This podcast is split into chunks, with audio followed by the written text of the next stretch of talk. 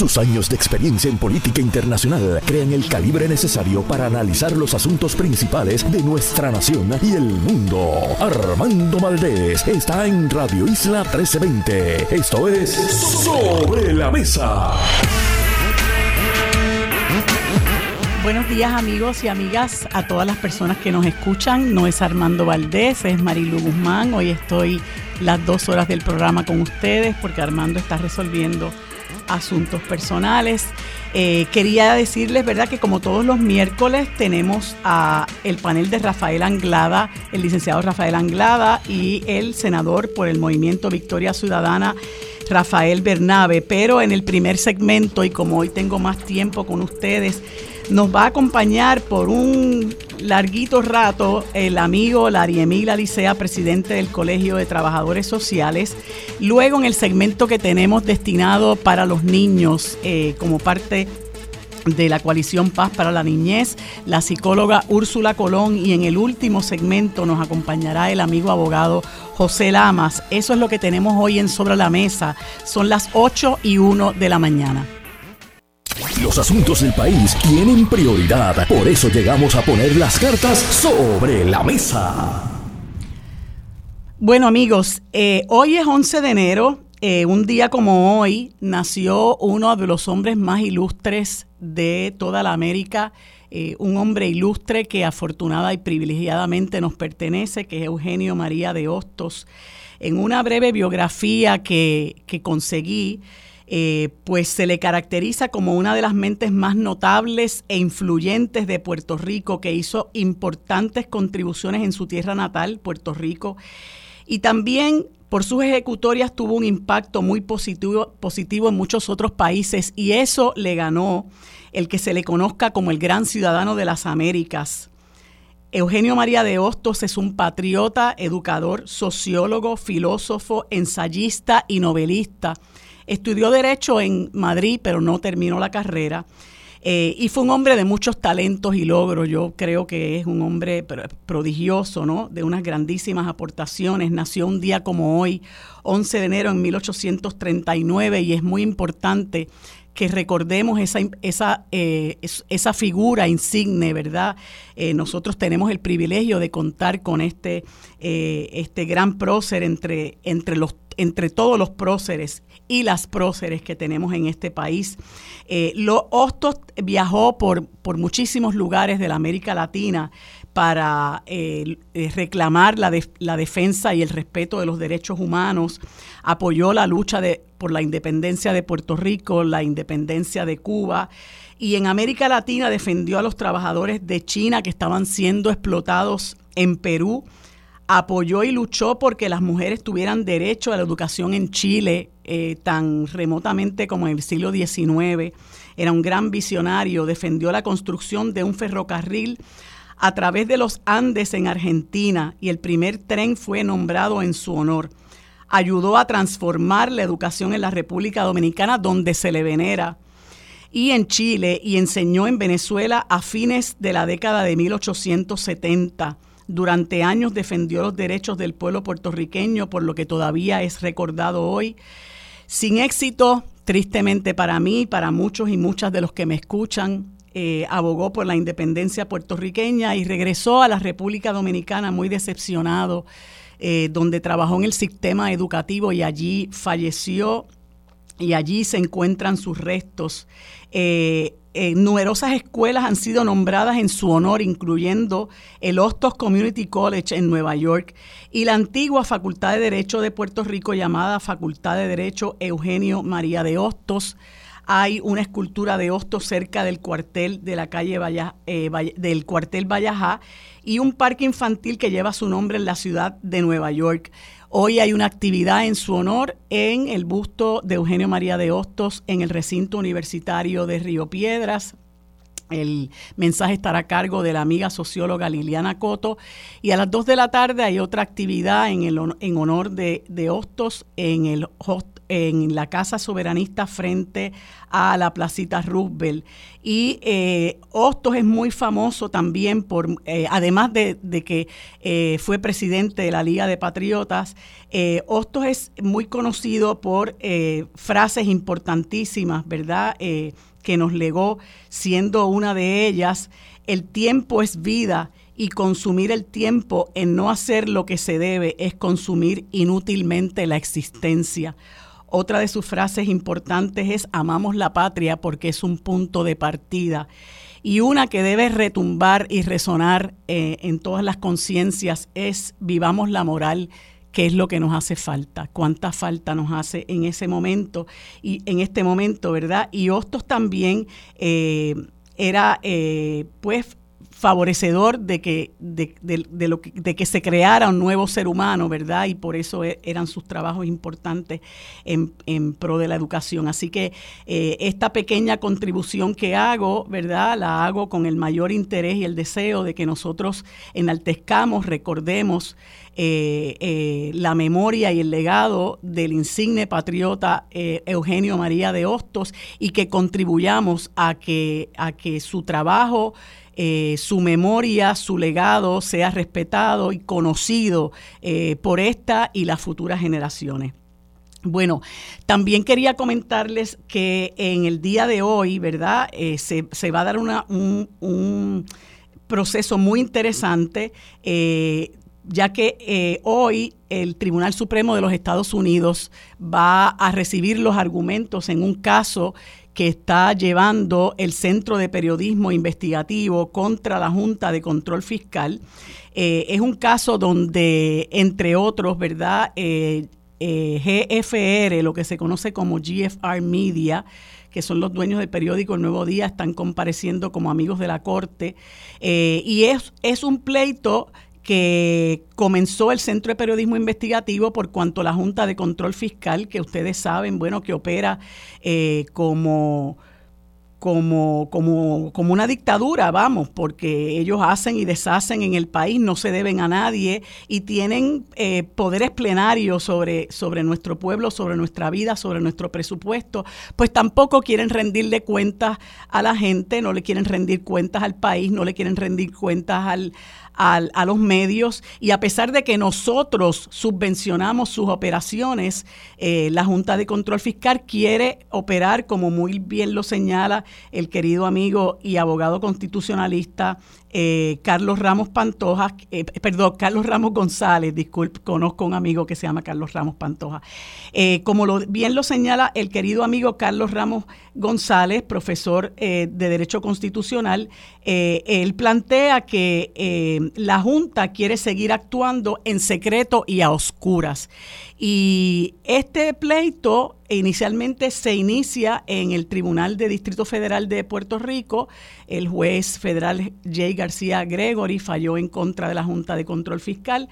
Ellos acudieron al Tribunal de Distrito, eh, perdón, al Tribunal de Circuito de Boston, donde también perdieron la, el caso y están ahora en, en, vista oral que se va a celebrar en el día de hoy en el Tribunal Supremo de los Estados Unidos. Bueno, esperemos, ¿verdad?, que el Tribunal Supremo de los Estados Unidos eh, respete lo que es incluso doctrina en su país, lo que es un derecho en su país, que es el derecho que tienen los ciudadanos a la información. Y nosotros tenemos derecho a la libertad de información y debemos exigir, porque es nuestro derecho, que una Junta de Control Fiscal a quien nosotros le pagamos cientos de millones de dólares le rinda cuentas al país y que nosotros conozcamos el contenido de sus operaciones, ¿no? Y que, y que se abran, ¿verdad?, a, a lo que se llama la, la, transparencia que se está reclamando. Así que nosotros esperamos que, que, sea exitoso el pleito hoy para el Centro de Periodismo Investigativo. Obviamente hoy no vamos a conocer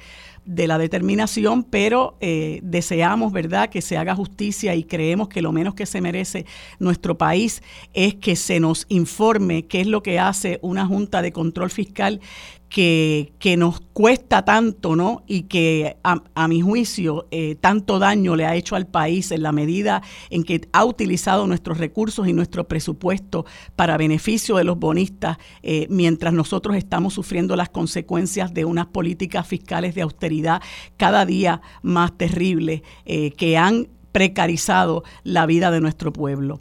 Entonces ya creo que tenemos en línea al amigo Lari Emil Alicea. Buenos días, Lari, ¿cómo te encuentras? Buenos días, muy bien, felicidades y gracias por la oportunidad de compartir contigo. ¿Cómo no? Pues como siempre, Lari, vamos a tener un ratito bastante extenso, eh, ¿verdad? Dentro de lo que podemos decirle extenso en la radio para poder conversar de algunas cosas. Eh, y tú eh, has, has, sido portavoz de, de varios eh, temas que a mí particularmente me, me apasionan y me interesan mucho y me ocupan en el diario vivir y es eh, fundamentalmente lo que ocurre con nuestros niños en el país.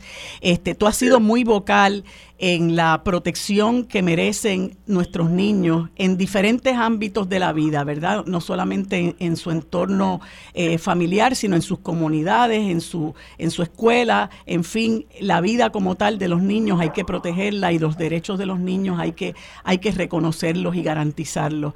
Y una de las preocupaciones eh, que que yo tengo, ¿verdad? Es que hay unos funcionarios, ¿verdad? Hay unos profesionales que se encargan de ofrecer servicios a nuestros niños y a otros sectores de nuestra población, ¿verdad? Están también nuestros envejecientes, las madres solteras, este, y, y otros componentes de nuestra sociedad que, están abrumados de trabajo, eh, están eh, sufriendo unas condiciones de empleo y salario bastante precarias, estamos sufriendo también el éxodo, el, éxodo, el éxodo de estos profesionales.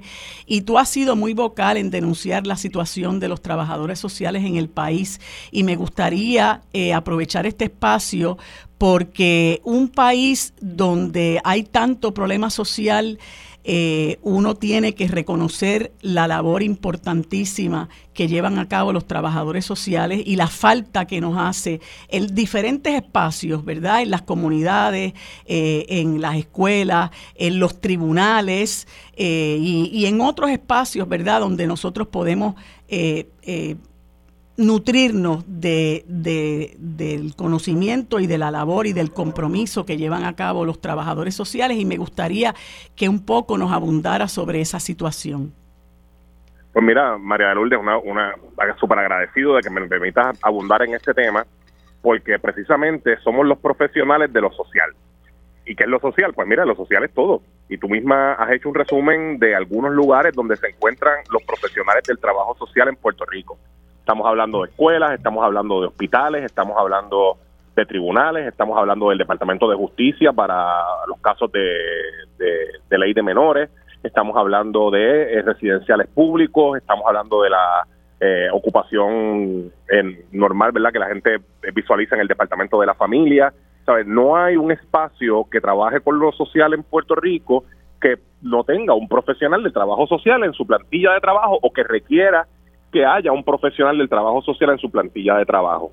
Y, precisamente el trabajo social eh, es, es, experto, una persona preparada para identificar y trabajar con los asuntos sociales que inciden en las situaciones que enfrentan los individuos, las familias, las comunidades y las organizaciones.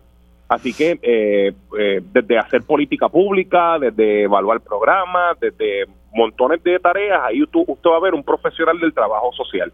Y como bien tú dices, nosotros hemos estado durante el transcurso de varios años desde el colegio, no solamente mi presidencia, sino la presidencia de la doctora Mabel López, antes de yo tener mi primera presidencia, la licenciada Gloria Rivera, estábamos hablando bastante sobre la precarización de los servicios de trabajo social en Puerto Rico. Y esto implica, porque hace poco yo escribí una columna en el Nuevo Día que hablaba sobre la debate, la prestación de los servicios sociales. Y precisamente Puerto Rico está observando, Marilú, una, una debacle de la prestación de los servicios sociales donde ya no hay los servicios básicos. El servicio de ama de llave existe, pero está precarizado. El servicio de investigación de maltrato a la niñez y a los adultos mayores está precarizado. Eh, los, los profesionales inclusive de trabajo social que laboran en los tribunales están sobrecargados de trabajo con pocos materiales porque muchos de ellos eh, han tenido también éxodo de Puerto Rico y estamos observando con mucha preocupación cómo esa prestación de servicios sociales en el país está desapareciendo o está en un estado precarizado, más precarizado que lo que estaba hace unos años atrás. ¿Y cómo eh, ahora recientemente renunció la, la, secretaria del Departamento de la Familia. Yo sé que la situación durante la incumbencia de, la eh, señora González Magás, pues no creo que haya cambiado mucho la realidad de los trabajadores sociales, pero en qué medida eso puede eh, perjudicar aún más la situación. Ahora mismo el Departamento de la Familia se encuentra, como quien dice, descabezado. Es que mira, tú puedes poner a cualquiera a dirigir el departamento de la familia. Me puedes llevar a mí, puedes llevar a, Idalia, que estaba antes. Pero si no hay recursos, eh, Marilu, no se puede hacer absolutamente nada. El problema principal, y vamos, vamos a disociarnos un poco de los estilos de liderato, de la forma, es que no hay recursos para hacer lo básico. Cuando yo era presidente del Colegio de Profesionales de Trabajo Social en el 2012 al 2018, que fue mi primer término, eh, en un momento dado habían cerca de 2.000 trabajadores sociales, ahora no llegan a 1.000.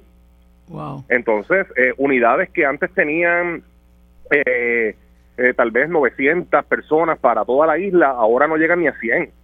Wow.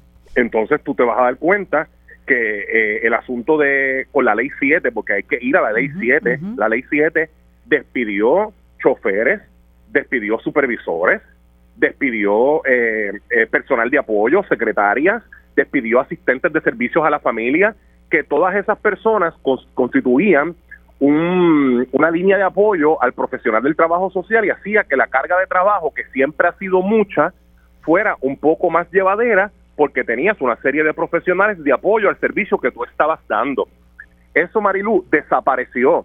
Y entonces, eh, eh, a base de eso, muchos profesionales comenzaron a presentar sus renuncias al Departamento de la Familia. Mm.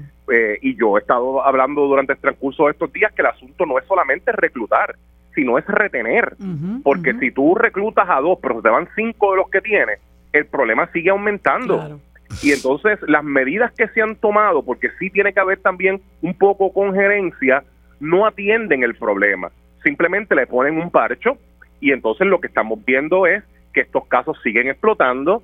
Cuando tú tienes, por ejemplo, Marilu, un caso que entra en el 2010 al Departamento de la Familia por una negligencia y tú lo investigas en el 2014, probablemente esa negligencia se convirtió en un maltrato físico y hasta un abuso sexual. Claro. Por eso es tan importante que estas investigaciones se puedan hacer en el tiempo que establece la ley para evitar que casos sencillos se conviertan en casos mayores y que niños de casos mayores, porque aquí la, falta de investigación es en diferentes áreas, eh, estén seguros desde, desde el principio. O sea, estamos hablando de una situación sumamente delicada que incluye también nuestros viejos, que incluye la atención de las necesidades de los niños en la escuela. El trabajo social también a nivel escolar está precarizado y nosotros hemos llamado a una voz de alarma para que se trabajen eh, proyectos que el mismo colegio ha sometido, el proyecto que declara el trabajo social como una profesión prioritaria en el país, que cree que ayer eh, llegó a Fortaleza y esperamos que el gobernador le, le, le, le, dé su firma. Exacto, y tenemos dos proyectos, el proyecto 893 que trabaja las condiciones laborales de los profesionales del trabajo social, que está en la comisión de la senadora Rosamar Trujillo y la senadora nos prometió que en enero este, este proyecto se iba a mover. Y el proyecto 894 que se encuentra en la comisión de Zaragoza en el Senado de Hacienda para eh, asignarle un salario mínimo a los profesionales del trabajo social. Todos estos factores nosotros entendemos que tienen que atenderse con urgencia en Marilú porque eh, eh, número uno, a aguantar el éxodo y número dos, a incentivar que la gente se estudie de nuevo trabajo social Estamos observando también que producto de las condiciones laborales, cada día menos personas estudian trabajo social y hay programas de trabajo social que están en precario relacionados al reclutamiento. O sea que esto es una situación, eh, que si no se toma con seriedad, que si no se aborda de manera inmediata, va a generar eh, problemas mayores en el país a lo que estamos viendo. Bueno, yo, yo te, hago dos preguntas. ¿Cómo les afecta a ustedes en el... Déjame, déjame hacer la pausa y rapidito que regresemos, porque si no te voy a tener que cortar. Vamos a hacer una pausa y regresamos con el amigo Larry Emil Alicea. Bueno amigos, y continuamos nuestra conversación con Larry Emil Alicea, presidente del Colegio de Profesionales del Trabajo Social de Puerto Rico. Eh, Larry, te estaba, eh, te iba a hacer la siguiente pregunta. Todos esos, esos, proyectos que, que, ustedes están impulsando, ¿verdad?, para mejorar las condiciones de, de trabajo y salario de los profesionales del trabajo social. ¿Me escucha? Sí, te escucho. Te Ajá. ¿Cómo, cómo esos, esos eh, proyectos que están impulsando para mejorar las condiciones de trabajo, de, salario de los profesionales del trabajo social, cómo eh, eh, podrían verse perjudicados con la existencia en Puerto Rico y la incumbencia en Puerto Rico de la Junta de Control Fiscal?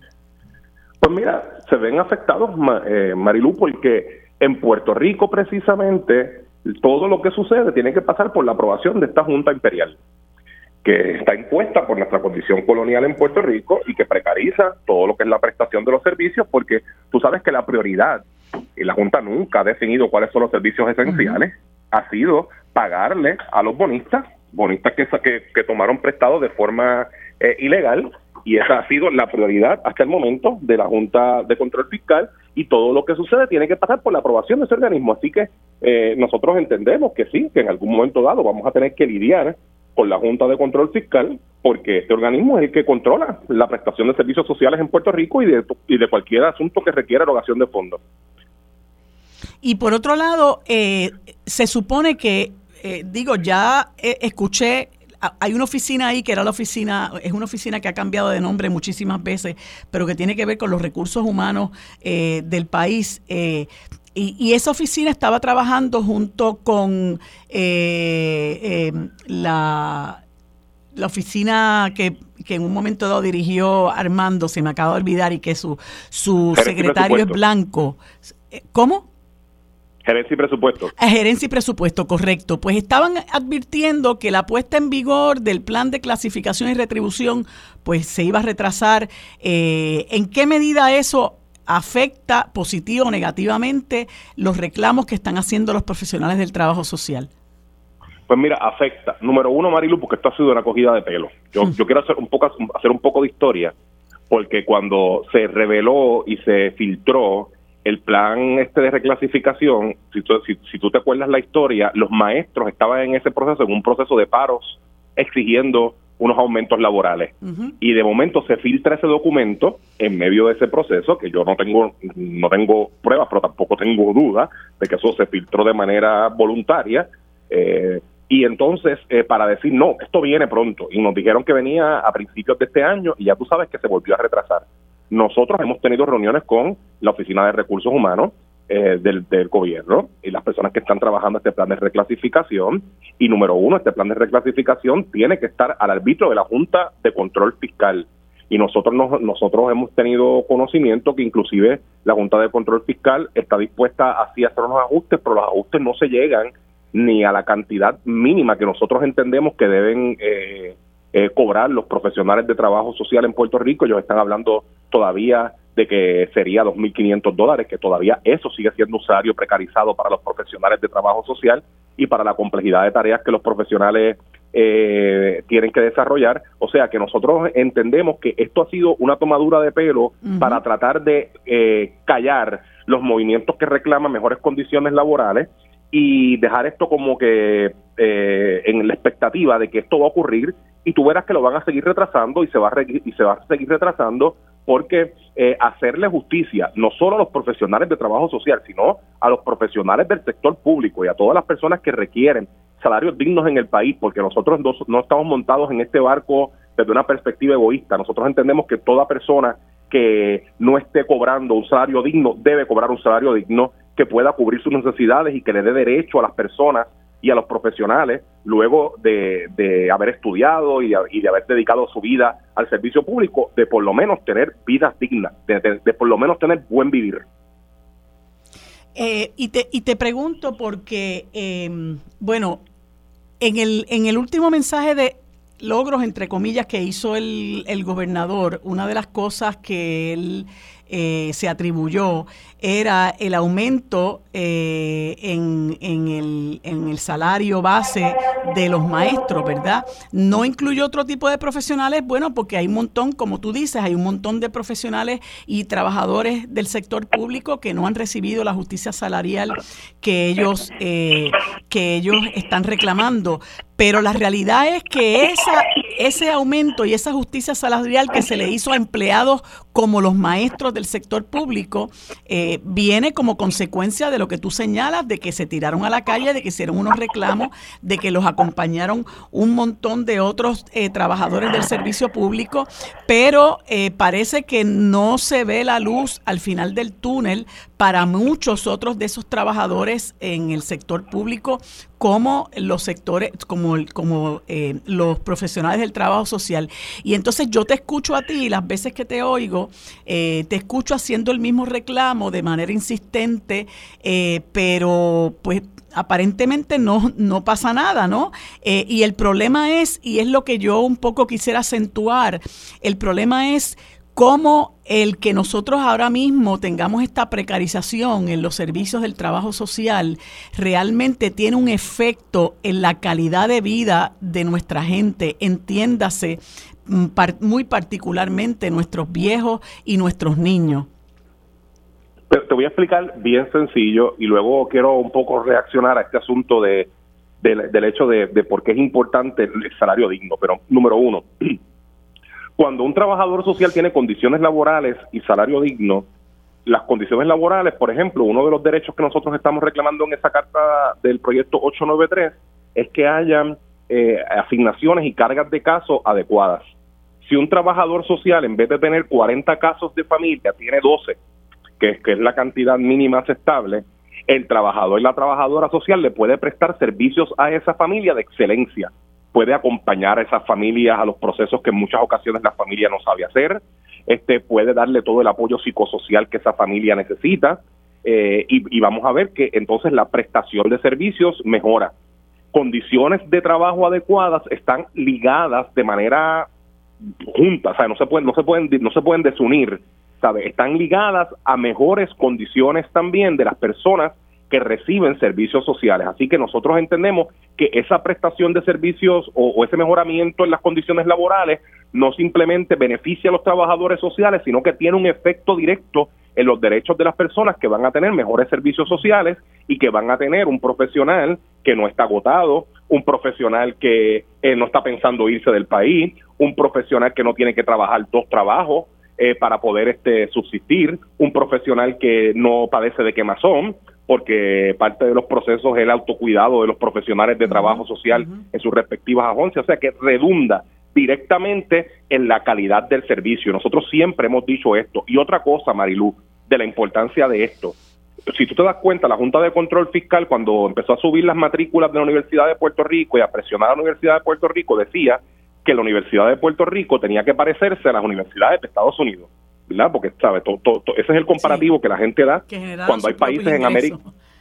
Exacto, cuando hay países en América Latina que todo lo contrario, va moviéndose a que el Estado asuma la educación universitaria y que la, que la educación universitaria inclusive sea gratuita como un derecho para las personas y como y como un asunto que va a redundar en el beneficio del país. Pero, sin embargo, con el asunto de los salarios, la Junta de Control Fiscal no compara a los profesionales con los profesionales de Estados Unidos. Y precisamente, si hay un momento donde hay que compararlo, es ahí. ¿Por qué?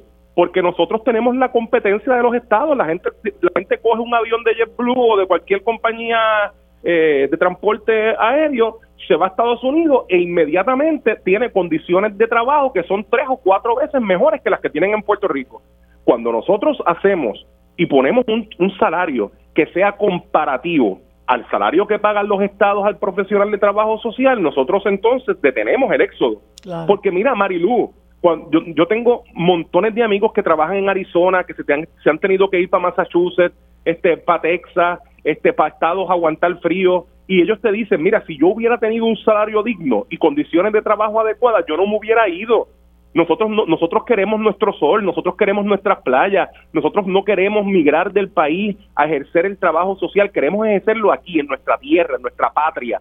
Y, y, y, y esas condiciones de trabajo van a detener ese éxodo de profesionales de trabajo social y van a incentivar que personas quieran estudiar trabajo social porque realmente hacen falta trabajadores sociales en el país y, y, y, a medida que pasan los años, las disminuciones en las plantillas o el desespero por reclutar trabajadores sociales en agencias que no consiguen, como el Departamento de la Familia, se resuelve mejorando las condiciones laborales, mejorando las condiciones salariales y eh, poniendo esto en una agenda prioritaria para el país. Indudablemente. Y es una y es una lástima porque yo creo que eso que tú mencionas que te dicen tus compañeros que han tenido que exiliarse es lo mismo que ocurre con muchísimos otros profesionales de otras ramas, ¿no? Eh, los médicos, los ingenieros, las enfermeras, los maestros, eh, muchos de ellos se van, yo digo que con la tristeza cuestas porque si tuvieran las condiciones de empleo y salario dignas a las que aspiran y a las que merecen, no tendrían por qué irse. Y entonces otro, otro tema que a mí también me, me ocupa mucho es la situación que tú también la has discutido en, en, en diversos medios, es la situación de de cómo se manejan los conflictos intrafamiliares, ¿verdad? Eh, en, en, los diversos foros del país y muy particularmente a mí como abogada litigante me, me ocupa y me preocupa mucho la manera en que se manejan los casos que involucran niños eh, y niñas en, en, los tribunales, ¿verdad? Y la subutilización de mecanismos como como la mediación de conflictos y el hecho de que el sistema mismo eh, promueve eh, eh, la adversariedad, ¿no? la litigación em, antagónica de, los procesos. Y, también, claro, cuando se da ese tipo de cosas, que hay una litigación antagónica, usualmente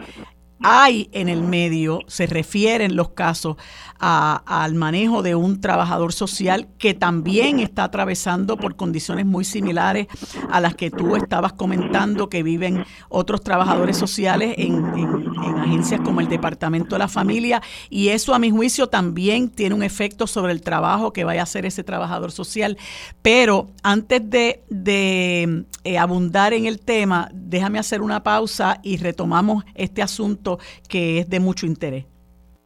Bueno amigos, continuamos nuestra conversación en este último segmento con el trabajador social Lari Emil Alicea. Lari, tú allá para el 31 de octubre del 2022 eh, eh, publicaste una columna en el Nuevo Día que se llamaba o se llama El uso de la niñez para perpetuar la violencia y, más o menos giraba en torno al caso de un niñito eh, con, con una condición de autismo que el padre eh, lo, se lo llevó para, para Canadá eh, y privó de la custodia a mamá eh, sobre el niño. Y una de las cosas que tú mencionas es cómo se involucra a los niños en, en, estos problemas litigiosos entre los padres. Y ahí eh, tú planteas, en muchas ocasiones el escenario conflictivo de la familia se traslada al escenario litigioso del tribunal. Estas personas tenían un conflicto de custodia. y y, y, y, hablas, ¿verdad?, de, de, por qué eh, esto que involucra a nuestros niños debe manejarse de otra forma, ¿verdad?, para evitar precisamente eh, que los niños sean afectados por la, eh, la guerra que tienen los padres, ¿verdad? Y, y yo te puedo decir con conocimiento de causa y y a la vez con mucha tristeza, que aun cuando estos casos se supone que el, el, norte de los mismos sea lograr el mayor bienestar del menor, muchas veces eso es lo último que se obtiene, ¿verdad? En el proceso adversarial entre los padres eh, se nos olvida, se le olvida a muchos de los componentes en este proceso que lo que estamos buscando es el bien del niño y, y, tiene que haber una manera distinta de, de tratar, eh, de tratar estos conflictos. Mira, eh, Marilu, eh, me, estás dando por donde me gusta hablar, porque inclusive este es el tema de mi tesis doctoral. Eh, yo en mi tesis doctoral tuve la oportunidad de analizar 16 casos del Tribunal de Apelaciones eh, para verificar, ¿verdad?, cómo se trabajan estos casos y cuál es el discurso del Tribunal de Apelaciones sobre, sobre los casos, ¿verdad?, de, en, este, en, el, en mi tesis doctoral de custodia compartida, pero son casos de familia. Y uno de, las, de los hallazgos que yo encontré en mi investigación es que precisamente eh, los sistemas estos que son eh, litigiosos no necesariamente son los óptimos para trabajar asuntos de familia. ¿Por qué? Porque la familia está ya envuelta en un conflicto y pasan de un escenario conflictivo a otro escenario que es conflictivo y que es litigioso.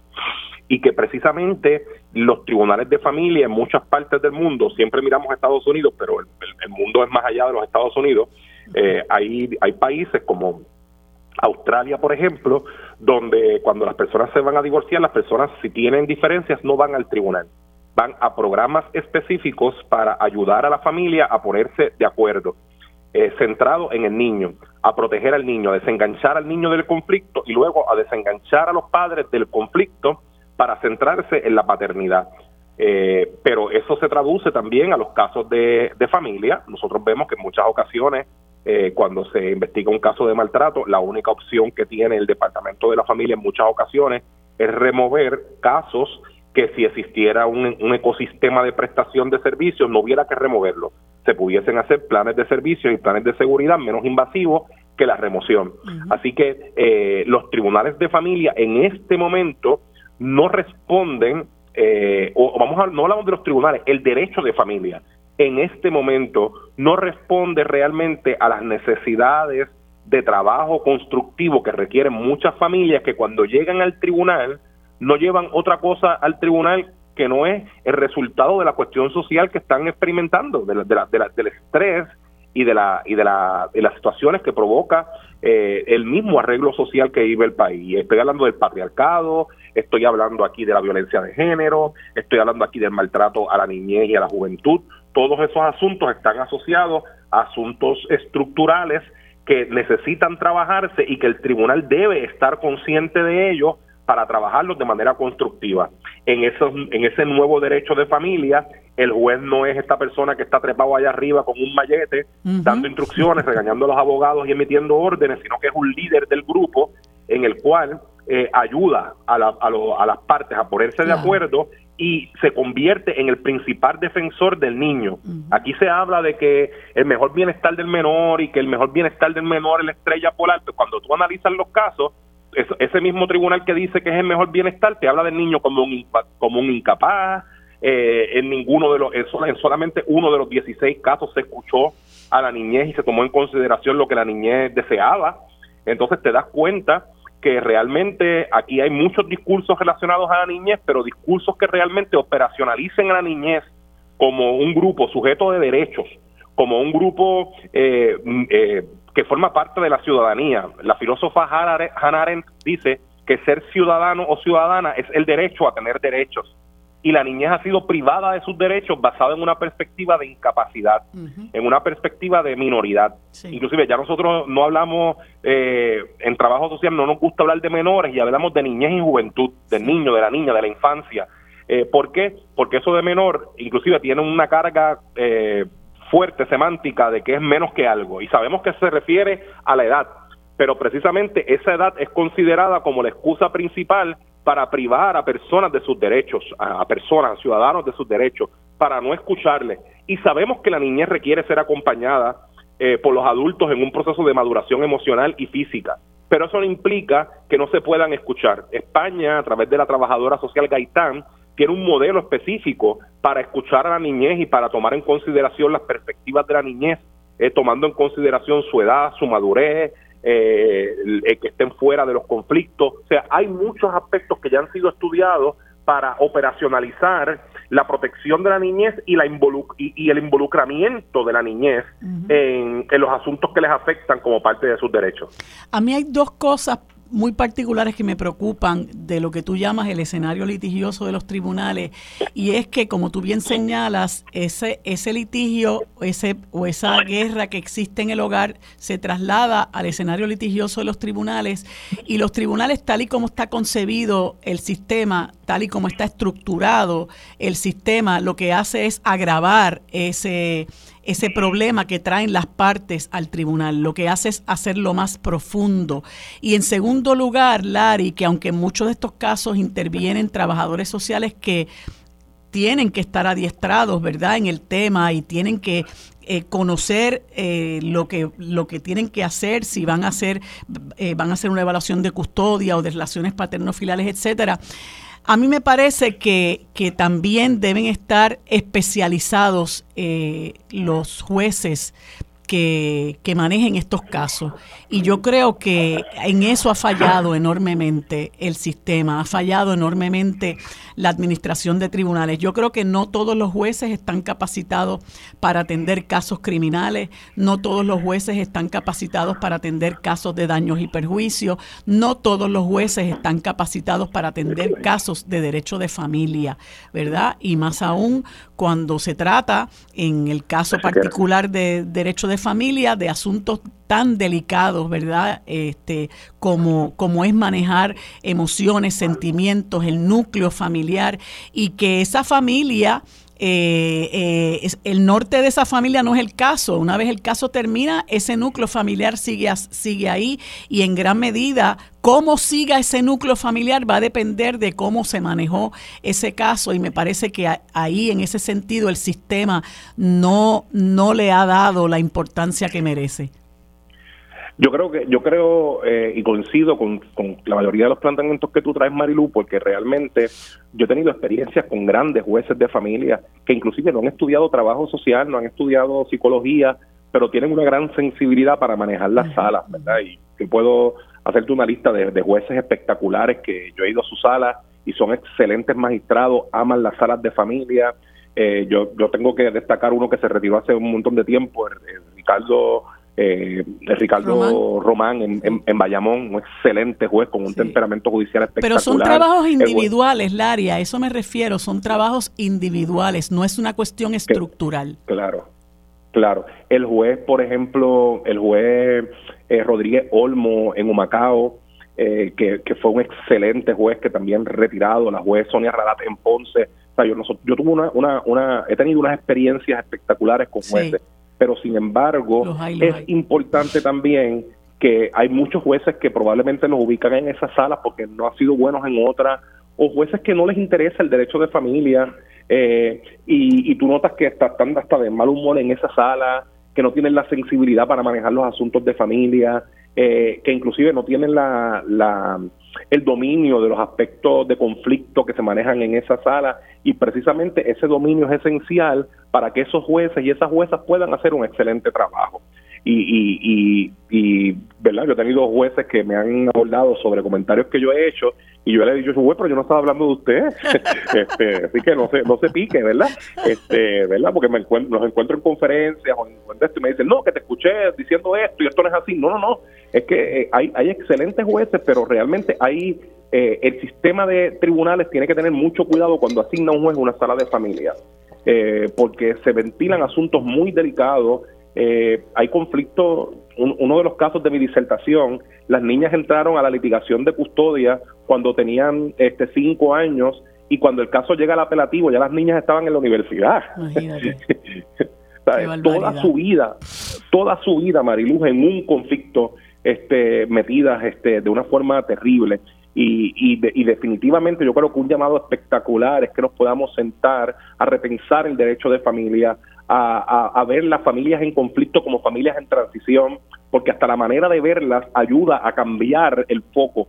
Y eso eso es, una, un, es un reto que tienen los tribunales y que me parece una, una buen, un buen área para que legisladores que tal vez están sin nada que hacer puedan sentarse a pensar y a reconstruir este, ese acercamiento del derecho de familia. Sí, y es importante lo que tú hablas de la sensibilidad, eh, y no hay duda que hay gente que tiene esa sensibilidad, pero yo creo que el sistema tiene que estar muy pendiente, como tú dices, porque la familia es el centro de todo. Y a veces la, la, quizás los que nos escuchan dicen, bueno, ¿por qué este tema? Bueno, por la importancia que tiene la familia en nuestro país, cómo la familia forma a esos, a esos niños y a esos jóvenes, y cómo trasladarlos a un escenario litigioso del tribunal pudiera perjudicar eh, irreparablemente a esos niños y a esos jóvenes y a eso va nuestro llamado, ¿verdad? Que eso, que no solamente hay que proteger a estos profesionales del trabajo social que tanto bien le hacen al país y tanto tanto los necesitamos, sino que cuando ellos se trasladen a otro escenario al que frecuentemente van las familias en este país con más frecuencia de la que quisiéramos, que se manejen los casos con el conocimiento y con la sensibilidad que amerita, sobre todo para, para el bien de los niños y para el bien de los padres que se van a encargar de la crianza de esos niños. Lari, te agradezco infinitamente que has estado conmigo más de media hora y yo te, te lo agradezco muchísimo, ¿verdad? Este, para no estar yo, Este, sola hablando todo este tiempo y es un tema que, como te dije, yo sé que a ti te apasiona y a mí también, así que te quedo sumamente agradecida y espero que, que lo que estás diciendo, ¿verdad? Pues calen aquellos que tienen alguna capacidad de, de, hacer realidad las aspiraciones de los profesionales de trabajo social y las, y las aspiraciones de los que, de los y las que litigamos en el derecho de familia y que aspiramos a que esto sea eh, menos litigioso y antagónico de lo que es. Gracias, Lari. Eh, amigos, hacemos una, una pausa y regresamos en Sobre la Mesa. Bueno amigos, hoy como todos los miércoles eh, ya les informé que tenemos nuestra conversación con el eh, ex senador, con el senador del Movimiento Victoria Ciudadana Rafael Bernabe y el licenciado Rafael Anglada. Luego en el segmento de la coalición Paz para la Niñez conversamos con la psicóloga Úrsula Colón y en el último segmento conversamos con el licenciado José Lamas. Eso es lo próximo en Sobre la Mesa. Los asuntos de toda una nación están sobre la mesa. Seguimos con el análisis y discusión en Radio Isla 1320. Armando Valdés, esto es Sobre la Mesa. Bueno amigos, como les dije hace unos instantes, eh, en este próximo segmento y como todos los miércoles conversamos con el licenciado Rafael Anglada, quien ya está de vuelta de una visita a sus nietos en los Estados Unidos, y el, y el eh, doctor Rafael Bernabe, senador por el Movimiento Victoria Ciudadana, a quien le doy los buenos días y las gracias por estar con nosotros en este segmento. Buenos días, ¿cómo están? Buenos días, buenos días a ustedes dos y a todas las personas que nos escuchan. Saludos. Buenos días a ambos y al pueblo de Puerto Rico y feliz año nuevo. Y feliz, feliz año nuevo para ustedes también. Bueno, quería eh, discutir con ustedes un par de, de, de temas. Vamos a comenzar eh, por el nombramiento que se ha hecho recientemente de la señora Vilmaris Rivera Sierra para dirigir la Procuraduría de las Mujeres. Eh, yo presumo que ambos, ¿verdad?, están al tanto de los altibajos que ha tenido esa oficina, particularmente después que eh, abandonó el cargo la licenciada María Dolores Fernós, que en paz descanse. y, y, bueno, la insatisfacción que ha habido con relación a las ejecutorias de esa oficina, muy particularmente por las organizaciones de mujeres. Y han nombrado a la señora Vilmaris Rivera Sierra, que es una persona que lleva, eh, por lo que yo he podido leer, por lo menos 18 años trabajando con eh, la protección de las mujeres, con defender eh, a las mujeres, combatiendo la violencia doméstica que, sufren muchísimas mujeres en el país. Eh, y, ha recibido una, una, serie de críticas para muchos de nosotros un poco incomprensibles. por otro lado, ha recibido el favor de varias personas ya en, en el Senado. Eh, y de las organizaciones de mujeres, dicho sea de paso, es una las dos candidatas que las organizaciones de mujeres eh, habían recomendado porque la propia ley habilitadora de la Procuraduría de las Mujeres requiere que se, que se eh, busque el sentir de las organizaciones de mujeres en ese aspecto. Y quería, ¿verdad? Comienzo con el senador Bernabe, ya que la, la, señora Rivera Sierra pasará por la Comisión de Nombramientos del Senado y posteriormente en el Pleno del Senado, pues quería que, el doctor Bernabe nos dé una mirada, ¿verdad?, de, cómo ve esta situación en términos de lo que se ha dicho eh, eh, positiva y negativamente sobre la señora Rivera Sierra. Sí, yo creo que es un debate bien importante que se está dando alrededor de este nombramiento. Yo te diría tres cosas para empezar.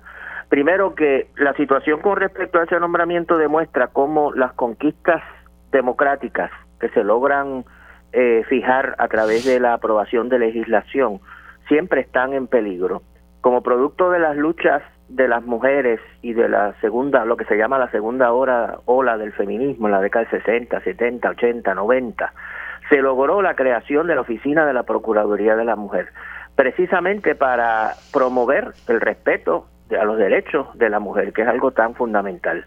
Pero los sectores conservadores, los, los sectores que quieren eh, revertir nuestra sociedad a una estructura y unas costumbres anteriores al reconocimiento de los derechos de la mujer, no se rinden, es decir, van a continuar tratando de minar, de revertir, de eliminar esas conquistas que se han logrado establecer.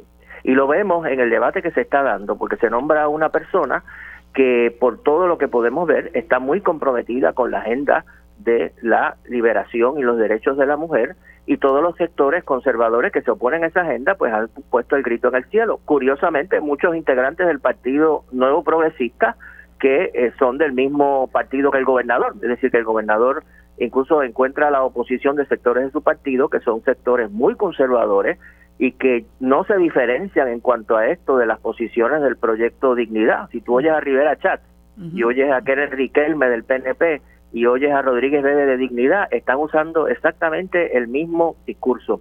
Lo segundo que te señalo es que curiosamente a lo que están llamando estas personas es a que se viole la ley, porque la ley, la ley que crea la oficina de la Procuraduría de la Mujer dice explícitamente eh, cuestión de buscar el texto de la ley, dice explícitamente que la persona que se nombre al puesto de procuradora de la mujer tiene que estar dispuesto, dice literalmente la ley, tiene que estar dispuesta esa persona a realizar un estudio continuo de la situación de la mujer en Puerto Rico desde la perspectiva de género.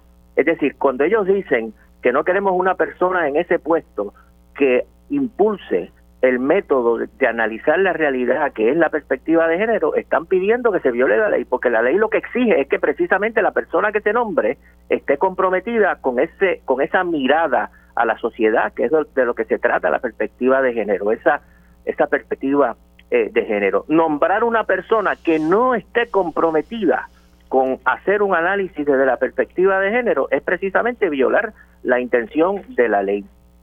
Y lo tercero que te señalo es algo que hemos discutido en este mismo programa muchas veces eh, en el pasado, en programas anteriores, que es que es verdaderamente terrible en el momento que estamos viviendo de la violencia eh, desencadenada en contra de tantas mujeres en Puerto Rico, que todos estamos tan preocupados por el problema de la violencia en los hogares, de los asesinatos, de los feminicidios, y que en este preciso momento se pretenda bloquear el nombramiento de una persona que está, por todo lo que uno puede ver, comprometida con hacer un análisis serio de esa situación de la mujer para ver cómo se combate. Eh, es lo opuesto de lo que necesitamos, eh, el rechazo de la perspectiva de género. La perspectiva de género no es otra cosa que una manera, es un método. Esto se le presenta como una ideología que uno quiere imponer ciertas concepciones sobre, sabe Dios qué cosa. Lo que se trata es de analizar la sociedad desde el punto de vista de cuál es la situación de la mujer, cómo impacta una medida de ley, cómo impacta una política económica la situación de la mujer. Eso es la perspectiva de género. Y eso es lo que necesitamos precisamente en Puerto Rico si queremos en serio bregar con los problemas de la violencia y la discriminación contra la mujer. Yo, yo quería comentar, y yo sé que, que no sé cuánto tiempo hace que, que, Rafi llegó, llegó a Puerto Rico y se encontró con esto y otros eh, asuntos, ¿verdad? Pero pero entre el asunto este de, llamar la perspectiva de género una ideología, que a mí me parece una construcción disparatada eh, y una forma de deformar la opinión pública. Ayer también escuché a la senadora Rodríguez Bebe y lo digo, lo digo con mucha tristeza porque a mí me apena que la gente utilice el, el poder que tienen, sea mucho o sea poco, para para desinformar, para deformar la opinión, para desorientar.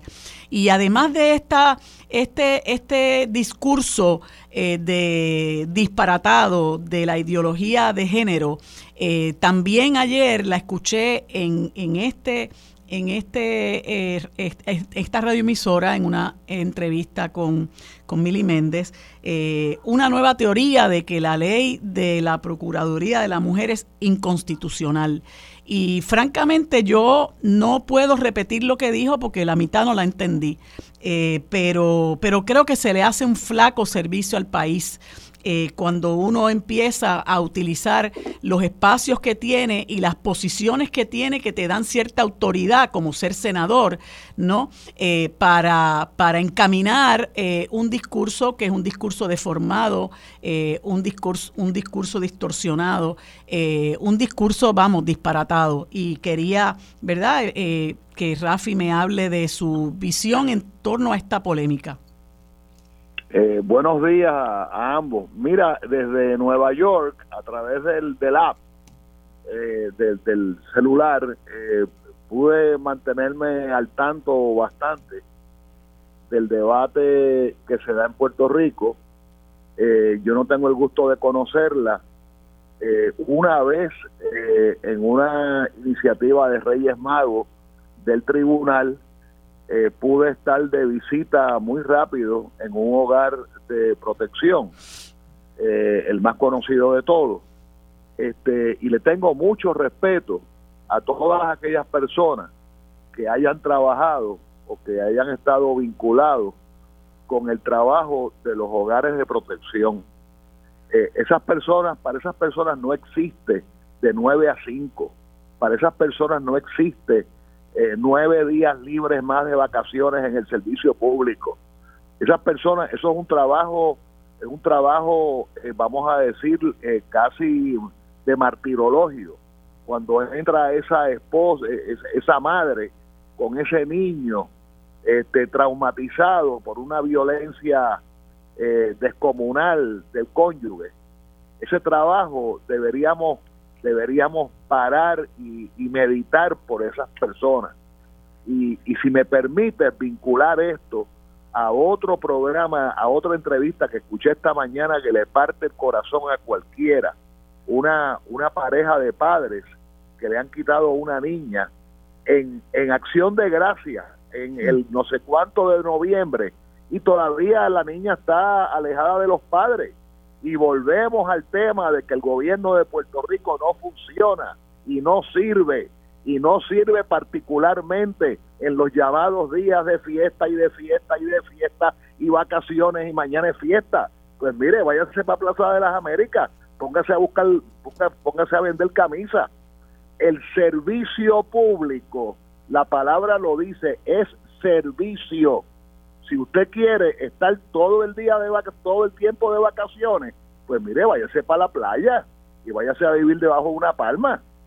Entonces, ¿qué pasa? Vinculo esto, vinculo esto, porque regresando a la nominada, a mí me, yo la escuché en pelota dura y, y me pareció una persona que tiene mucho más credenciales que las cinco senadoras del PNP, todas juntas, más, más, la senadora Rodríguez Bebe.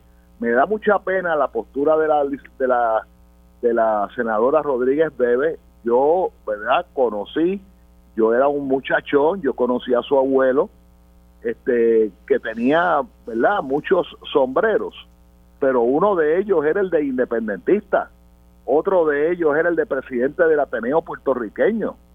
Y entonces aquí tenemos ahora una pichona de fascistas, es lo que tenemos. Una, una PNP eh, disfrazada con el nombre de otro partido. Entonces, así que nada, yo, ¿verdad? Desde, desde la lejanía, yo llegué anoche, pero desde la lejanía, eh, me parece que es una candidata que tiene derecho a ser escuchada y a ser considerada y a ser considerada favorablemente. Esa es mi humilde opinión. Eh, iba, y sí, Iba a añadir un comentario, si es posible. Sí. Eh, sí, sí, cómo no. Sí sí, sí sí, no, yo iba, yo iba a señalar que lo que tú señalas sobre la cuestión de la campaña contra la supuesta ideología de género es bien importante que lo pongamos en contexto porque este es el caballo de batalla, esto no es de Puerto Rico. Internacionalmente, la derecha internacional, los sectores conservadores internacionales han convertido este concepto de la ideología de género como uno de sus banderas para oponerse a las agendas democráticas e igualitarias. Si tú vas a, Brasil, Bolsonaro está hablando en contra de la ideología de género. Si tú vas a Estados Unidos, la derecha republicana está en esa onda. En Italia, Meloni y los neofascistas. En Francia, Le Pen.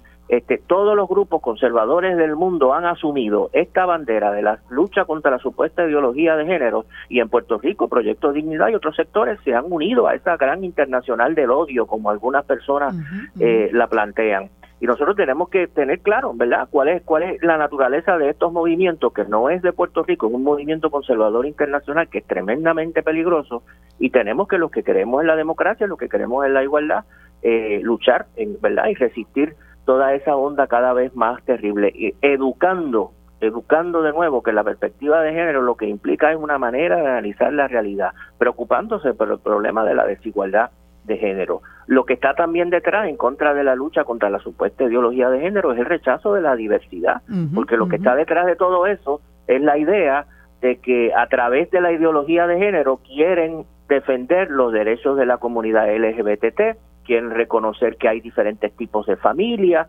quieren reconocer que hay diferentes tipos de afecto, diferentes tipos de amor, diferentes tipos de sexualidad, y para estas personas existe una sola sexualidad, un solo tipo de familia, una sola moralidad, que es la de ellos, y la del resto de la humanidad queda eh, excluida. Y nosotros queremos en un mundo que es diverso, hay diferentes tipos de familia, diferentes formas de sexualidad, diferentes orientaciones sexuales, diferentes formas del afecto y diferentes formas del amor y debemos eh, reconocer eso y eso es lo que nos va a hacer una sociedad más democrática y más abierta y más participativa. Y sabemos que eso solo se va a lograr enfrentando esta fuerza terriblemente conservadora que quieren bloquear el camino. Sí, yo creo, fíjate, eh, que según se utilizan los espacios eh, a los que tiene acceso a los que tienen acceso personas como, como Keren Riquelme, que, que ayer también eh, leí otra sarta de disparates eh, que, que, tienen que ver con, incluso hasta con la, la política partidista, ¿no? De que hay que atender a todo, todo tipo de mujer, no importa cómo piense, o sea, eh, ¿quién se está planteando eso, no?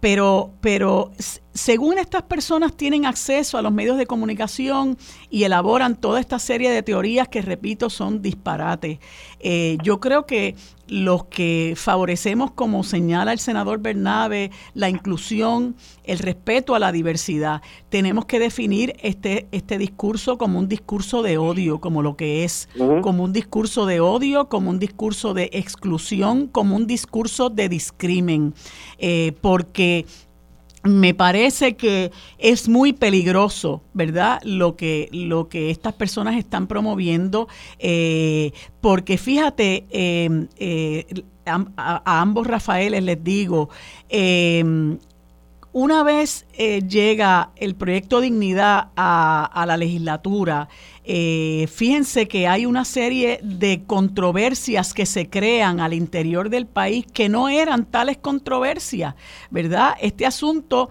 de la ideología de género, pues es una cosa que, que, elaboran ellos, ¿verdad? Y promueven ellos y que crea una enorme controversia y como dije anteriormente, un discurso de odio y de, y de prejuicio contra unas personas que no son eh, de, de, no, no, no se comportan comportan como ellos entienden que se deben comportar los seres humanos.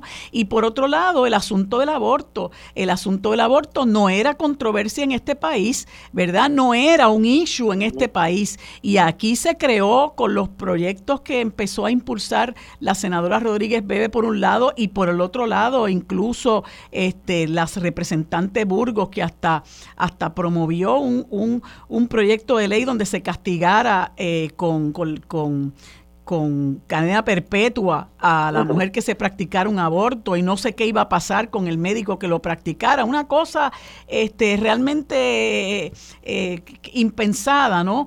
Eh, son personas que tristemente, porque hay que decirlo con mucha tristeza, nosotros que tenemos tantos problemas en este país, esta gente ha venido al país, ha venido a la legislatura, ha venido al escenario político a crear más controversia entre la gente, a crear, a crear conmoción, a crear eh, eh, discordia eh, y los que no pensamos así y que tenemos un discurso de, de inclusión, de respeto a los demás, de que realmente, aunque suene clichoso, el amor es lo que nos salva.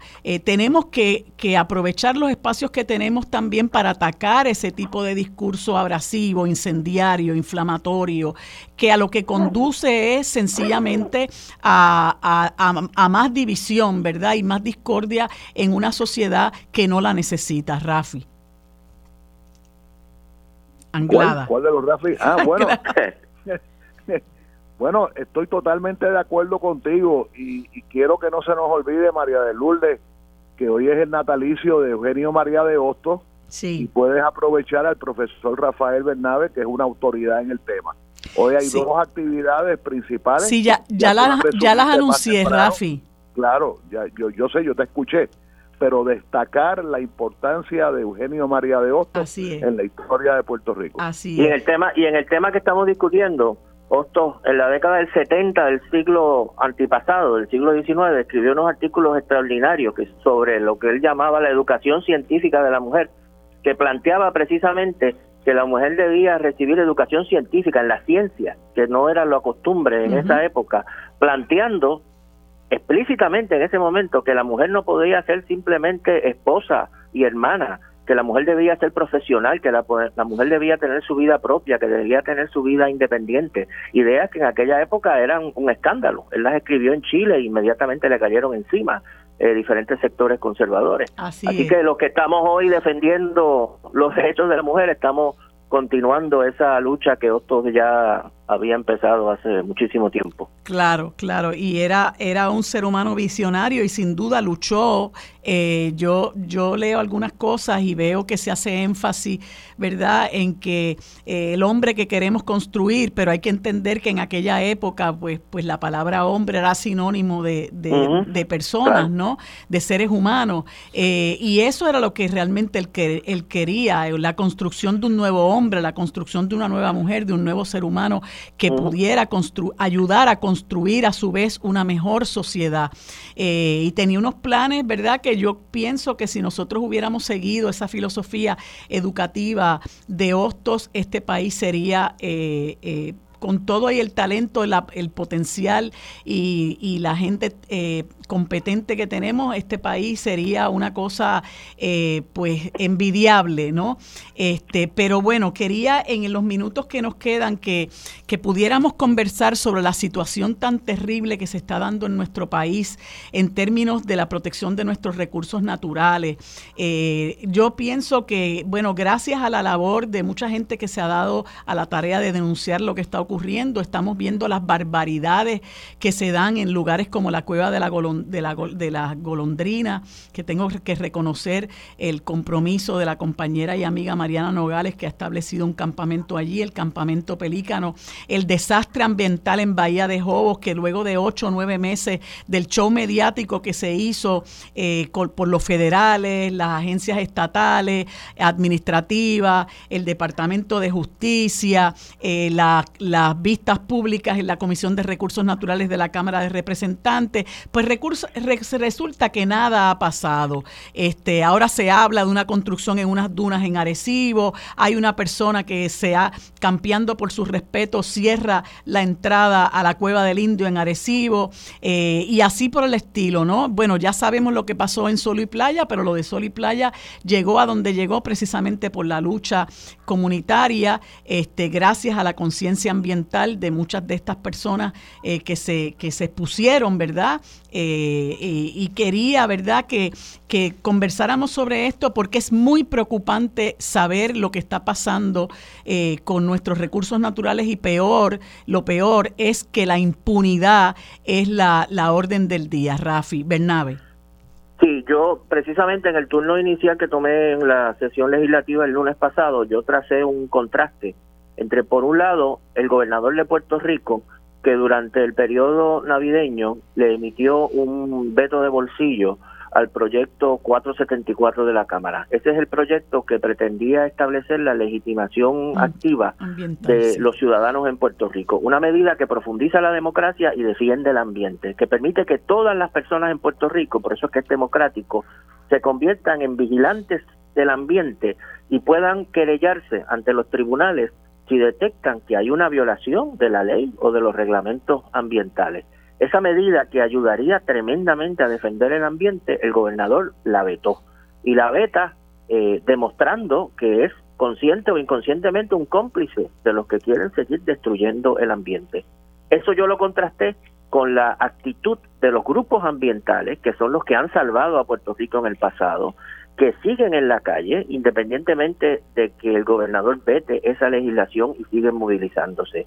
Durante ese mismo periodo navideño que el gobernador veta esa medida, se establece el campamento Pelígano, como tú dices, por iniciativa de la compañera Mariana Nogales, que me enorgullezco de que sea parte de mi delegación legislativa, de nuestra delegación legislativa de Victoria Ciudadana, porque independientemente del veto del gobernador, hay que seguir defendiendo eh, el ambiente. Hay muchísima legislación muy buena presentada por el PIB, presentada por Victoria Ciudadana, para moratoria en la construcción de la zona costera, para proteger el ambiente, para una nueva ley de costa, para toda una serie de medidas excelentes. Pero esas medidas están en la legislatura eh, durmiendo ahí el sueño de los justos, no se les atiende, no se aprueban, precisamente porque hay una oposición muy grande de los que se lucran de la destrucción del ambiente, porque como yo he planteado muchas veces, lo que está detrás de la, destrucción ambiental no es la maldad humana, está el, el, un sistema económico cuyo eje fundamental es el lucro privado, es la ganancia privada.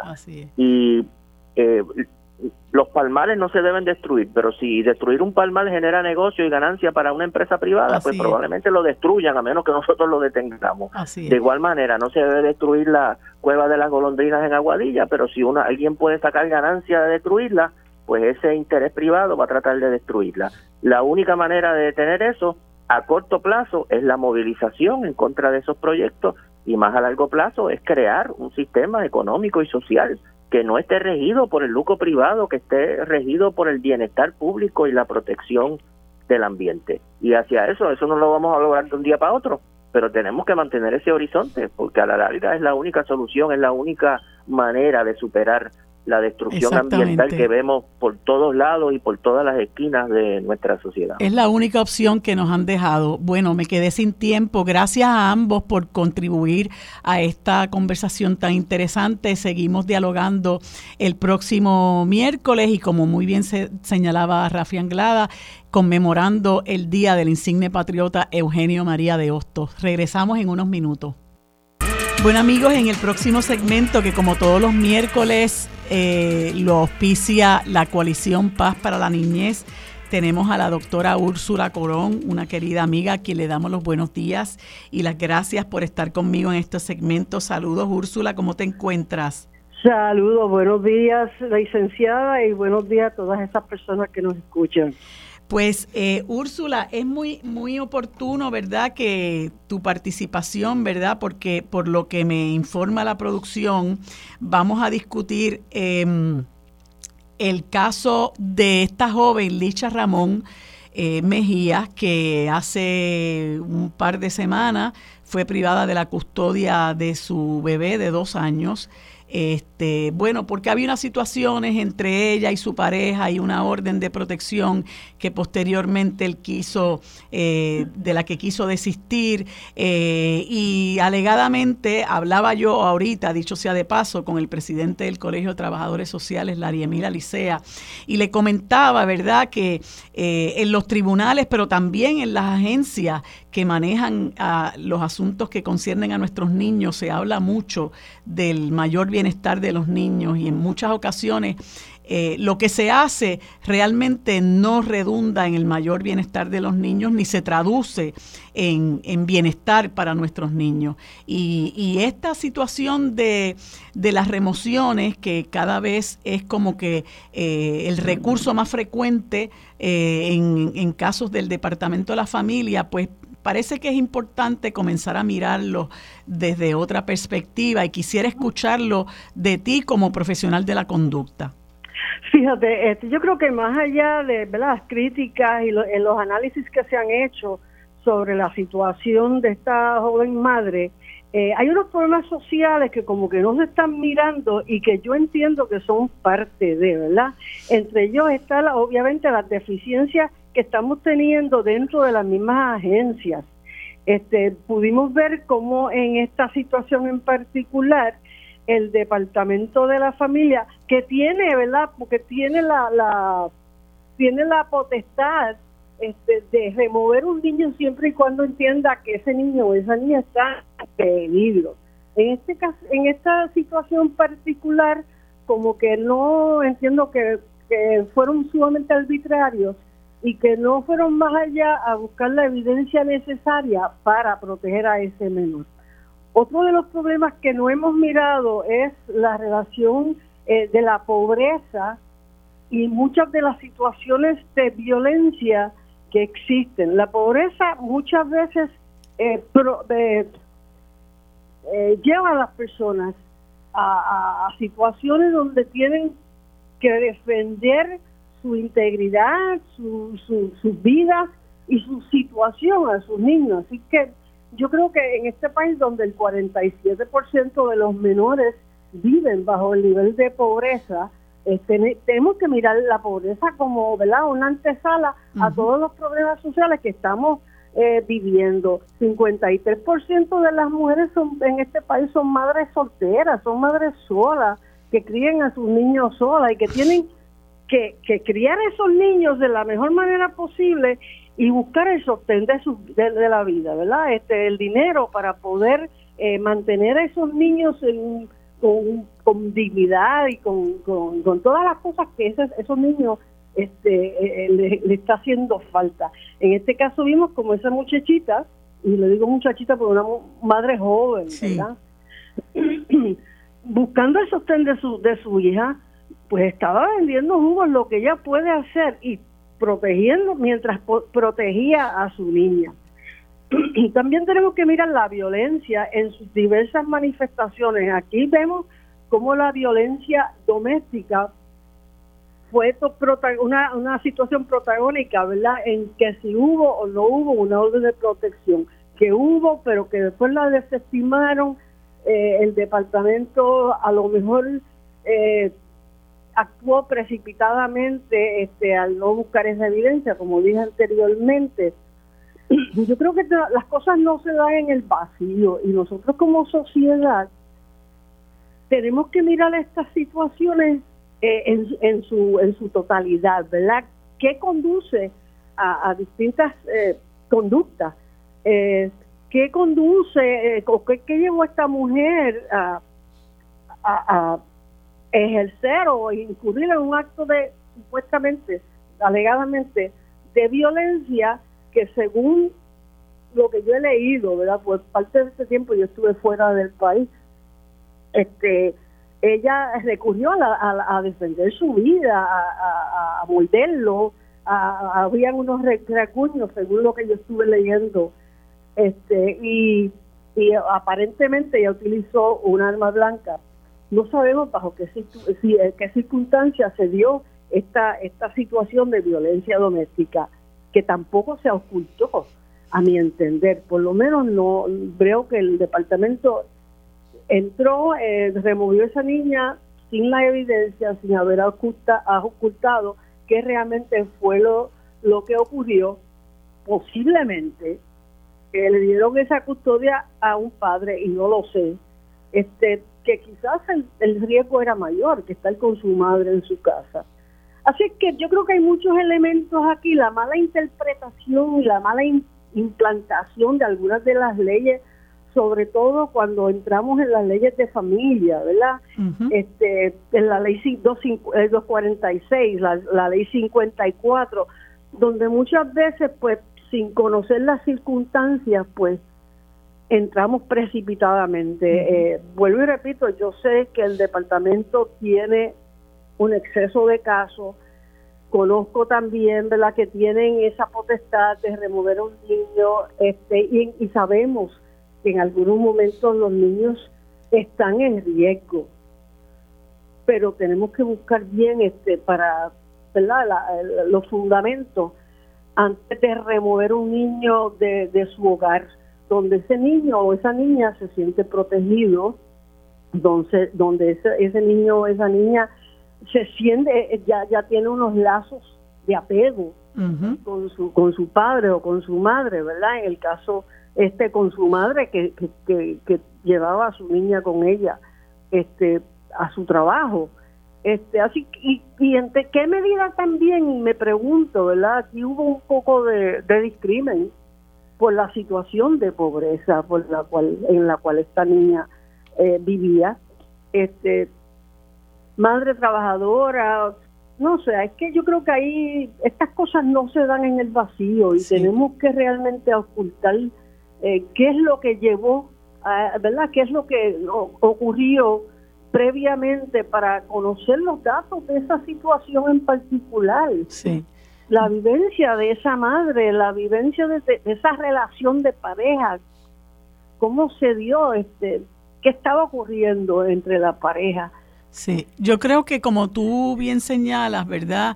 Eh, en muchas ocasiones se actúa de manera muy precipitada. Yo creo que hay que empezar a darle una mirada distinta a la intervención del Departamento de la Familia y en ocasiones también de los tribunales con relación a los casos que involucran a los niños, porque tú hablas de un aspecto que es bien importante y es el apego que desarrollan los niños con el padre o con la madre, pero muchas veces las, las entidades que intervienen con este tipo de casos no toman en consideración ese aspecto, ¿verdad?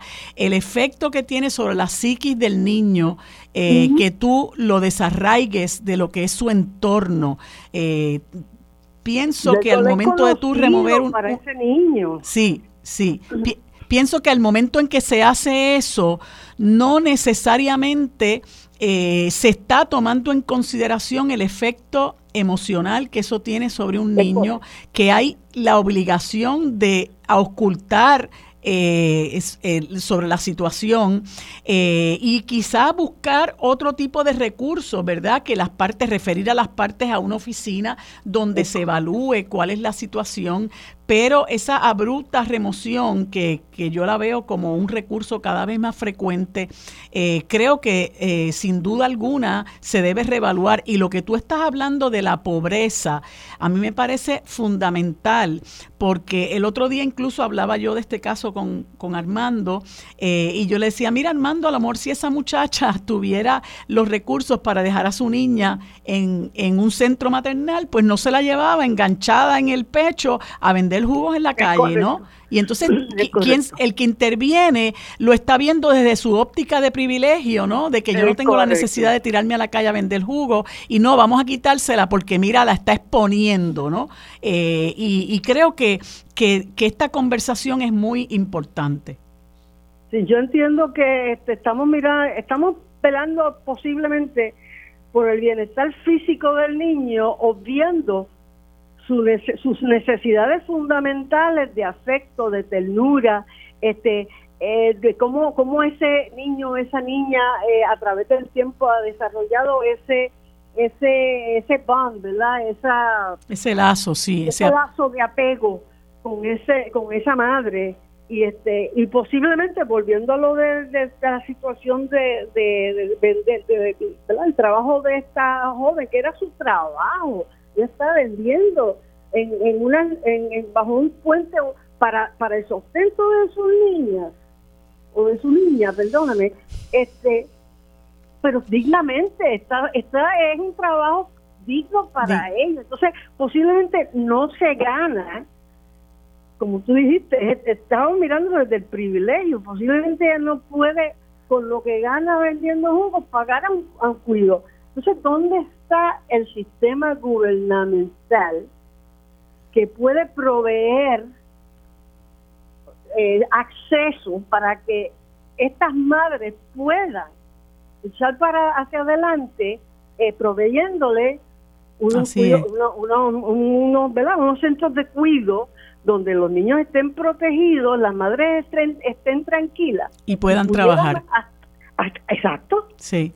Úrsula, se me acaba el tiempo, me están haciendo señas de que tengo que hacer la pausa. Te agradezco muchísimo tu tiempo para conversar sobre este asunto. Espero que podamos retomar esta conversación. Así que muchísimas gracias por haber estado con nosotros, amigos. En unos segundos continuamos con Sobre la Mesa. Bueno amigos, en este último segmento conversamos con el querido amigo José Lamas, abogado, que muchas veces me sustituye. Gracias José por estar conmigo en este segmento. Buenos días, ¿cómo te encuentras? Buenos días Marilu, bien contento de estar aquí contigo compartiendo esta mañana. Qué bueno, pues eh, eh, José, eh, como decimos los abogados en Castilla, in a nutshell, quería que, más o menos me, dieras tu opinión, sé que estás un poco más empapado del tema que yo, eh, sobre esta solicitud de desestimación que han hecho los abogados del exalcalde de Guaynabo, Ángel Pérez, con relación a los cargos de soborno eh, que se le han imputado por la Fiscalía Federal, alegando que no se ha eh, establecido un eh, un, cargo explícito o un elemento explícito de quid pro quo eh, y que eso pues eh, podría conllevar la desestimación de la acusación y quisiera que, nos des tu, tu, mirada sobre eso. Claro que sí, Marilu. Lo, lo primero yo creo que hay que destacar que este es un incidente procesal en un caso que puede ser bastante complejo y de lo que se trata es de una defensa que típicamente presentan muchos acusados en donde solicitan que se desestime la acusación en su contra bajo el argumento de que los hechos que allí están alegados no imputan la comisión de un delito.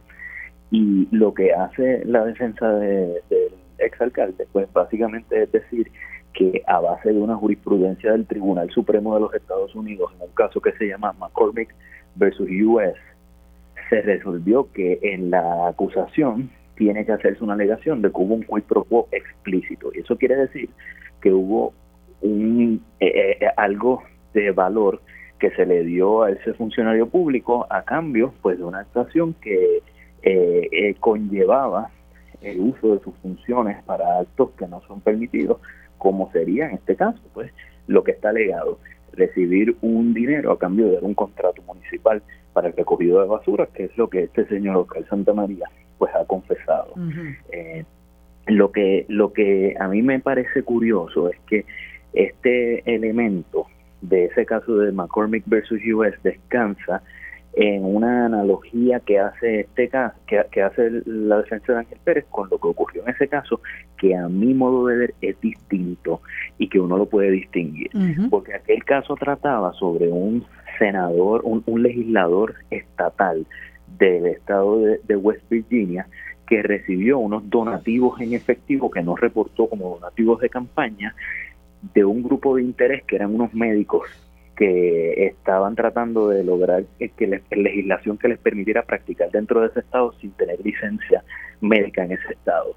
Y este eh, legislador, luego de recibir el donativo, apoyó esa medida y luego de que se convirtió esa medida en ley, pues le dieron un donativo adicional, ambos en efectivos, ninguno lo reportó. Tomando como paralelo eso, la defensa de Ángel Pérez indica pues que esos dineros que Oscar Santamaría le dio pues eh, la, evidencia tiende a indicar, dicen en su moción, que eran donativos de campaña. Así que los sobres de dinero que aparecen en las fotos que todos hemos visto, la teoría de Ángel Pérez en esa moción es que son donativos de campaña que él no reportó o presuntamente no reportó. Me parece que eso puede ser una teoría complicada porque es difícil equiparar el acto de darle un contrato eh, municipal a un contratista, aunque sea un donativo de, en efectivo que no se reportó, con apoyar una legislación. Es fácil ver cómo eh, uno en el desempeño de su función como legislador, apoyar una, una, una determinada legislación que va a beneficiar a un donante de campaña no es un quid pro quo explícito. Ahora, recibir un donativo de campaña a cambio de darle un contrato a una persona, Ya, se acerca más a lo que es un quid pro quo explícito, aunque no se haya usado la palabra explícito. Así que, pues, eh, eh, creo que es un argumento creativo. Están tratando, pienso yo, de sentar las bases para futuros procesos apelativos ante el primer circuito, eh, pero continúa siendo un caso, pienso yo, complicado para el exalcalde. Mira, y sobre otro asunto, quería que me comentara sobre la vista oral que hay hoy en el Tribunal Supremo de los Estados Unidos en el caso que, que promueve el Centro de Periodismo Investigativo para que la Junta de Control Fiscal divulgue una serie de información que a nosotros como pueblo no, necesitamos conocer porque nosotros eh, subvencionamos la operación de la Junta de Control Fiscal y ellos también han sido bastante creativos, ¿no? Este, planteando el asunto de la inmunidad soberana, etcétera. Eh, ¿cómo, ¿Cómo lo ves? Ese también es un caso que a mí me parece que es fascinante. Yo creo que nosotros estamos viendo cómo eh, se desenvuelve ante nuestros ojos eh, en materia jurídica eh, la elaboración de lo que yo le llamo los nuevos casos insulares. Yo sé que la, la, buena amiga Jessica Méndez. Ah, Jessica Méndez Colbert, muy buena amiga, abogada, es una de las abogadas que ha litigado estos casos ante el Tribunal Supremo, también le llama los nuevos casos insulares. Y es que se están replanteando en decisiones del Tribunal Supremo de los Estados Unidos los mismos criterios que se habían establecido en los casos insulares de a principios del siglo pasado, pero sin mencionar todas las cosas feas, todas aquellas expresiones racistas, eh, clasistas que tienen que ver con la condición territorial de Puerto Rico, y este es uno de esos casos que se enmarca en esa doctrina que se llama la doctrina de inmunidad soberana, que básicamente lo que quiere decir es que al Estado no se le puede demandar por situaciones que el Estado no haya dado permiso a que se le demande. Nosotros, bajo esa doctrina, no podemos demandar al Estado por casi ninguna por casi ninguna razón y cuando lo podemos demandar hay unas limitaciones que son las que el Estado ha permitido. Pues el, la Junta de Control Fiscal se creó como una entidad territorial del, del, gobierno de Puerto Rico y así lo resolvió ya en el caso de Lautier el Tribunal Supremo de los Estados Unidos eh, para el término de los, nombramientos, no son un ente federal, son un ente territorial. Y ahora la Junta de Control Fiscal plantea que ellos tienen inmunidad soberana, que no los pueden demandar porque ellos no han, no han renunciado a que los demanden para eh, demandas de acceso a información, que es de lo que se trata esto. Y será interesante ver si el Tribunal Supremo va a reconocer que ese, que, que, ese ente supraterritorial, eh, que es un gobierno impuesto mediante legislación federal, tiene y posee características gubernamentales que van más allá de, lo, de los asuntos de renegociar la deuda. Y esto sería pues un, elemento importantísimo eh, para ellos, tener mucho poder sobre Puerto Rico porque les da una inmunidad que los pone fuera del ámbito de la eh, fiscalización, de la transparencia, de la accountability frente a, la ciudadanía y el pueblo. Eso es bien peligroso. Así que eh, es una teoría política fascinante a la que está planteada ante, ante el tribunal que se está argumentando en el día de hoy y debemos esperar que en, algunos meses tengamos otro caso más que va a seguirse definiendo la relación político-jurídica entre Puerto Rico y los Estados Unidos desde el Tribunal Supremo. Eh, y no hubiera sido, José, mm, para aquellos que favorecemos que realmente se proteja el derecho a la libertad de información que tenemos como ciudadanos y ciudadanos, no nos hubiera convenido más que el Tribunal Supremo de los Estados Unidos rechazara ver el caso en vista de que eh, tanto el Tribunal de Distrito de federal para Puerto Rico como el Tribunal de Circuito de Apelaciones de Boston había fallado en contra de la Junta de Control Fiscal? Completamente, completamente hubiese sido lo más beneficioso para Puerto Rico que prevalezca eh, y todavía es una posibilidad, pero ojalá sea así que prevalezca lo que resolvió el, primer circuito de Boston y lo que resolvió el Tribunal de Distrito eh, en cuanto a que no existe tal inmunidad para, de parte de la Junta de Control Fiscal para no estar sujetos a, demandas de acceso a información bajo la ley que, que impera en Puerto Rico que cualquier ciudadano puede ir a solicitar a cualquier agencia después que cumpla con los procedimientos que establece esa ley y los reglamentos que estén vigentes, solicitar información. Eh, aquí lo que se está solicitando pues son las comunicaciones que existen entre eh, eh, entidades del gobierno y la Junta de Control Fiscal que han sido parte de esa negociación de la, del, proceso de ajuste a la deuda de Puerto Rico y yo no veo por qué los puertorriqueños y las puertorriqueñas no debemos tener acceso a esa información.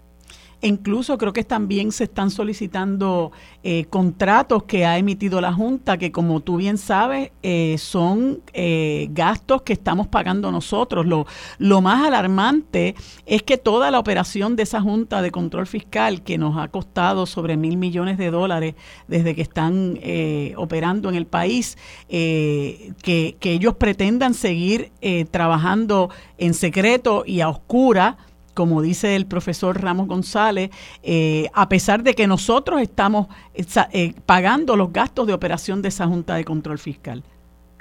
Correcto. Y, lo triste es que a cualquier otra entidad gubernamental en Puerto Rico, a cualquier departamento, cualquier agencia, cualquier entidad que esté incurriendo en, en esos gastos de fondos públicos, tú, yo, cualquier ciudadano de Puerto Rico podría ir a solicitar la información porque no lo podemos hacer ante la Junta cuando nosotros somos quienes la estamos sufragando. Oye, y tengo entendido que hay eh, pues varios eh, intervenciones de amigos de la Corte, entre ellos eh, GFR Media, y obviamente, bueno, que hoy serán los argumentos legales, pero ¿cuánto tiempo tú estimas que tomará el que se emita una decisión? Eso, eso debe de estar pasando en los próximos meses. Eh, yo, yo entiendo que tomará eh, algunos tres o cuatro meses típicamente. El, Tribunal Supremo de los Estados Unidos funciona distinto al Tribunal Supremo de Puerto Rico, eh, donde no hay a veces este límite de, tiempo en donde uno espera que va a recibir sus opiniones, a veces pasa años en lo que baja la, las sentencias y las opiniones. Eh, en el Tribunal Supremo de los Estados Unidos, típicamente esas opiniones que van a, salir de este término van a salir antes de que, de que comience el próximo término donde van a escoger nuevos casos, nuevas controversias que van a estar atendiendo. Bueno, esperemos que sea una decisión favorable al derecho de la gente a, a, tener la información que necesitamos. José, muchas gracias por dedicarnos este tiempo para hablarnos de estos dos temas eh, tan interesantes. Amigos, hemos terminado por hoy el programa Sobre la Mesa. Gracias por su sintonía. Nos vemos y nos escuchamos el próximo lunes. Lo próximo es Esmili Méndez en Dígame la Verdad.